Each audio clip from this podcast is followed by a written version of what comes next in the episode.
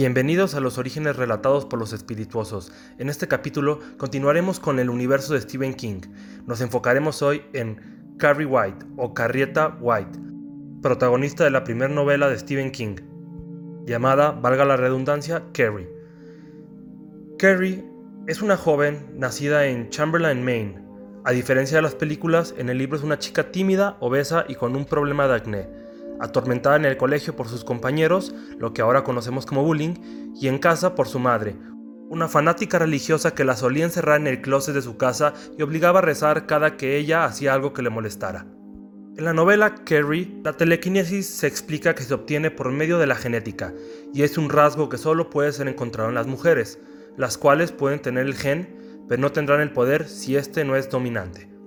Carrie heredó los poderes por medio de su abuela Margaret, quien tenía esa habilidad, Carrie descubre sus poderes telequinéticos por primera vez al inicio de la novela, en las duchas de la escuela, cuando tiene su primer periodo y pensó que se estaba desangrando a muerte.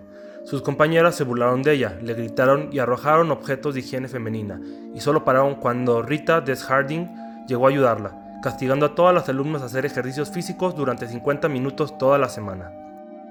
Sue Snell siente culpa por haberse burlado de ella, y le pide el favor a su novio Tommy Ross que invite a Kerry al baile de graduación para que pase una noche inolvidable. Chris Hargenson, una de las alumnas que se burló de Kerry, le faltó el respeto a Rita Desharding y esta le niega la asistencia al baile escolar. Chris, furiosa, le pide a su novio Billy Nolan que le ayude a vengarse de Kerry. Su plan consistía en conseguir sangre de puerco, llenar una cubeta de esta y arrojársela a Kerry en el baile de graduación, Además, deciden intercambiar los votos de los alumnos para hacer a Carrie y Tommy el rey y reina del baile. El plan funciona. Una vez que Carrie recibe la corona, Chris y Billy dejan caer la cubeta con sangre. La sangre cae sobre el cuerpo de Carrie, dejándola empapada, y la cubeta sobre la cabeza de Tommy, matándolo al instante.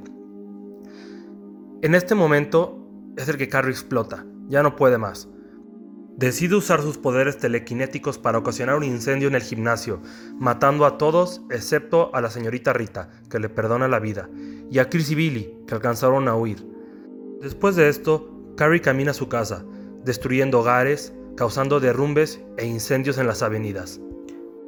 En el camino se encuentra a Chris y Billy y ocasiona su muerte por medio de un accidente automovilístico. Una vez en su casa, Carrie se pone a rezar con su madre, la cual le apuñala el hombro y Carrie, en defensa propia, le para el corazón con sus poderes telequinéticos. Más tarde, Sue encuentra a Carrie en el estacionamiento, desangrándose a muerte, y por medio telepático, Carrie le enseña su vida y lo miserable que fue. Después de esto, ella muere en sus brazos.